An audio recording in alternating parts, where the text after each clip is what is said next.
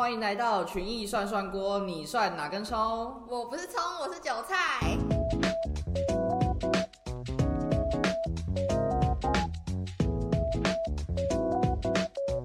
今天又来到我们的来宾特辑啦。当初他来面试我的时候，我们聊了超爆久，我们聊一个小时，一个小时也太扯了吧！真的，我想说，哇塞，我有这么值得被尊重。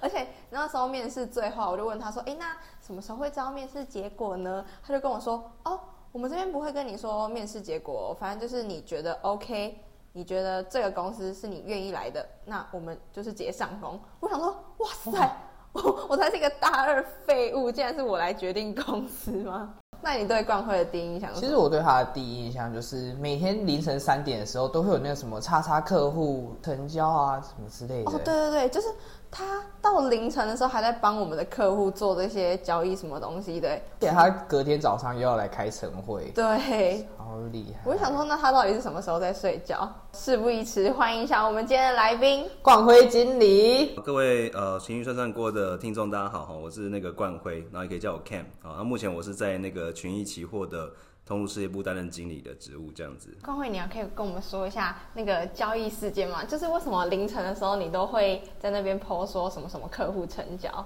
在这个半夜凌晨的时候，通常是我们这个法人的客户比较活跃的交易时间了。那所以这边的话，我都是会在客户执行完交易的时候来来做一个回报。那可能大家看到的就是表面上好像会有一个同仁在回报说，哎，可能客户成交了，或者客户什么什么状况啊。不过我们就是在呃大家看不到的地方，其实帮很多客户来执行他们的交易这样子。哦，所以群益是有个二十四小时的服务吗？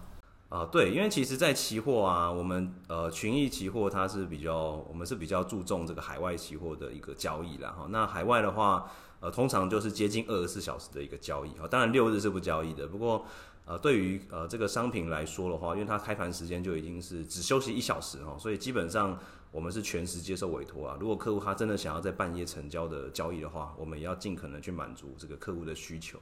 这个时间管理大，而且隔天早上又要来开晨会。呃，工作的这个呃这个效率的时间，我通常会把它归纳成就是几个重点哈。第一个就可能会我比较常用就是流程化，好，我会把一些呃可能还没有梳理过的工作，把它梳理清楚之后，然后把它列 SOP。好，所以呃当时我在来到呃群英这间公司的时候，其实我第一个带进来就是 SOP 的概念，好，就是哪怕是一件很简单的事情，你都要把它流程化。那因为流程化，你就可以很精准的计算你要花多少时间来处理这件事情。那这件事情到底值不值得花这么多时间？它的效益如何？就可以做一个评断。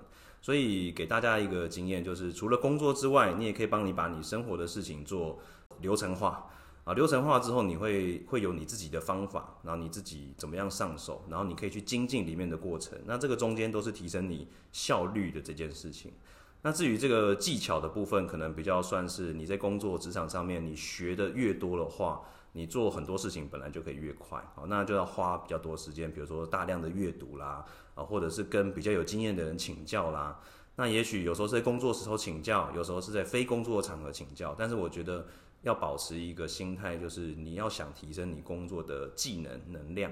才有办法让你的工作做得更有效率、更快速，这样。嗯，我觉得这很有感，因为有时候自己在那边挖掘啊，找很久之后，还真不如直接去问有经验的人，他怎么做这件事情的，那个效率真的会提升蛮多。但是很多人其实是不知道自己的效率是有问题的。对，就是他可能一直做，然后他就觉得哦这样子应该是 OK 的，但是他其实是很没有效率在做这些事情的。那你觉得要怎么检视自己啊？那怎么发现？我还是觉得说，就是你先去看你是不是一直都在做重复的事情。好，如果你发现你一直在做重复的事情，然后他也没有得到提升，那可能就是一个危机。好，你可能就要去想一想，那我是不是可以问别人说，如果他来看我的工作，他会怎么建议我？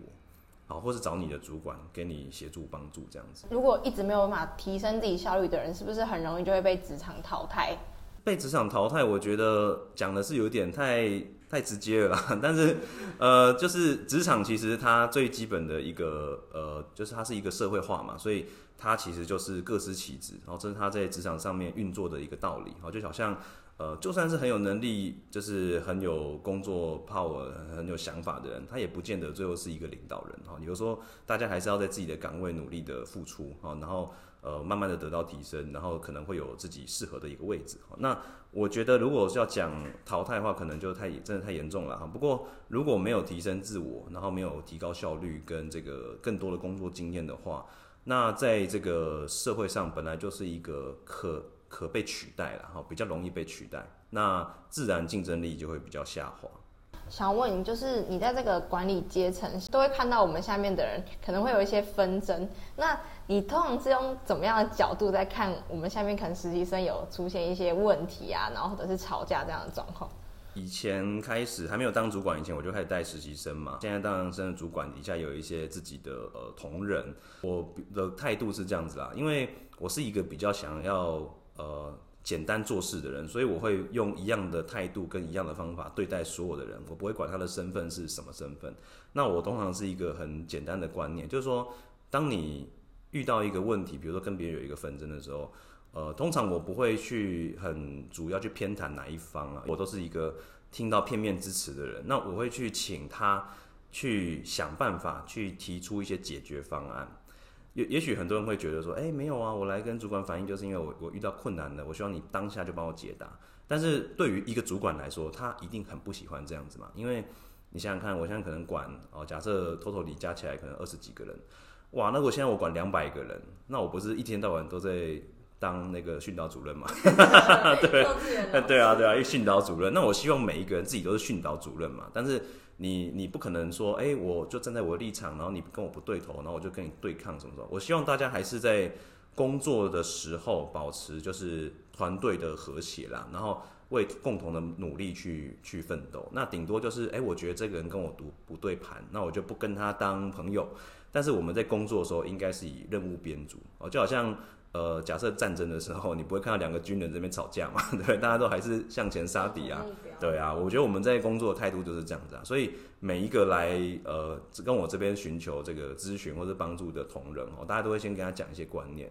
我会希望他是站在解决问题的立场，而不是单纯的抱怨。对于我来说，我更想要帮助这个同仁。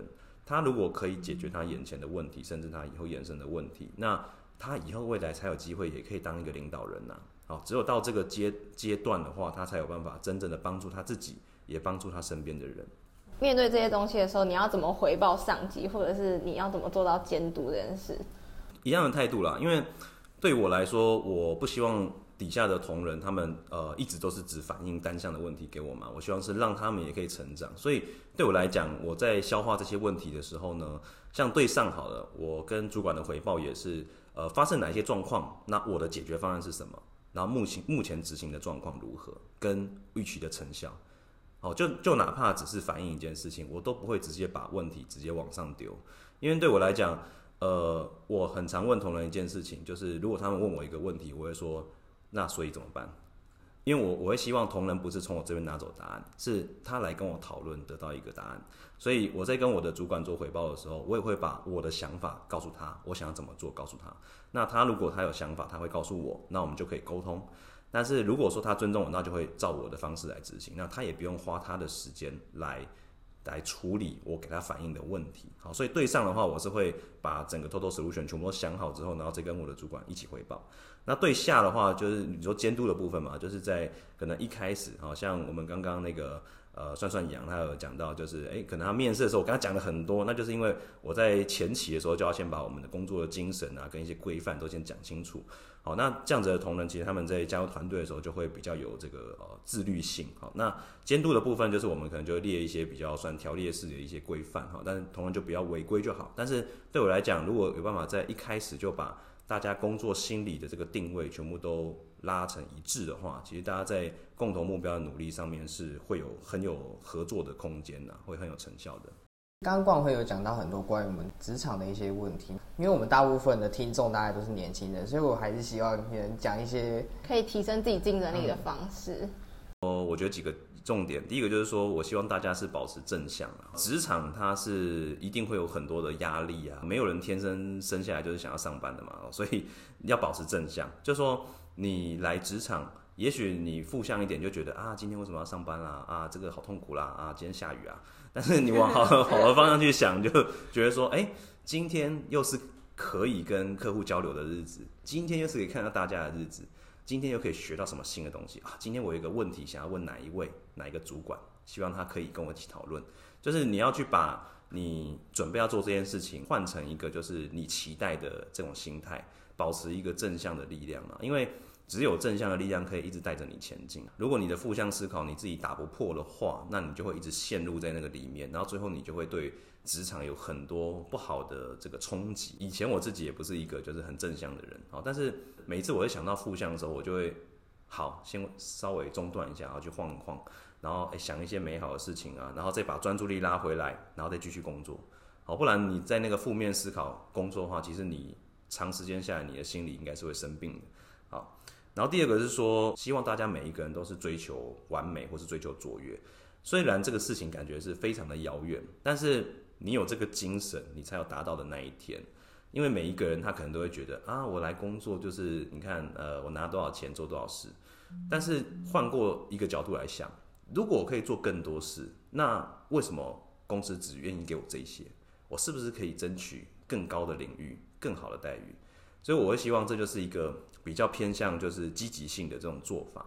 如果一件小事情交过来，你都可以把它做到超乎预期的成效，然后再回报给上级，哇，那对大家来说，以后如果有一个更好的呃位置或者更好的一个资源，一定都优先派给这个人啊，因为他总是可以超乎主管的期待。好，然后最后一个就是多广结善缘啦。好，因为不是只有金融业，我觉得在现在的社会上来说。呃，我自己的定义是这样子啊，未来的人的成功，大部分都是要靠人脉。怎么说呢？因为我看到我的长辈，他们大部分的成功都是他们的历练很长，他们专精各式的技能跟领域。但是你想想看，呃，他可能要把一生都奉献在同一个领域里面，他才可以得到他的成功。但是对于现在的人来说，资讯爆炸，然后那个很多东西一流行，可能十几年就结束了。那我们再把全部的心思投入在某一个领域里面，那如果最后这个领域没落了，我是不是就没机会成功了？所以对我来讲，我们这一这一代甚至是下一代的成功，我觉得比较多是人脉跟资源的结合。好，因为大家都想成功，所以我们彼此串联就可以得到一加一大于二的力量。对，这真的不是客套话，就是我们来这边之后就发现，可以从政治上面学到很多，是学校完全没骂给我们的实务经验。啊，今天的。来宾访谈就到这里啦。对，谢谢光辉来我们的节目，谢谢。谢谢大家，好，谢谢大家收听，好，谢谢，拜拜，拜拜。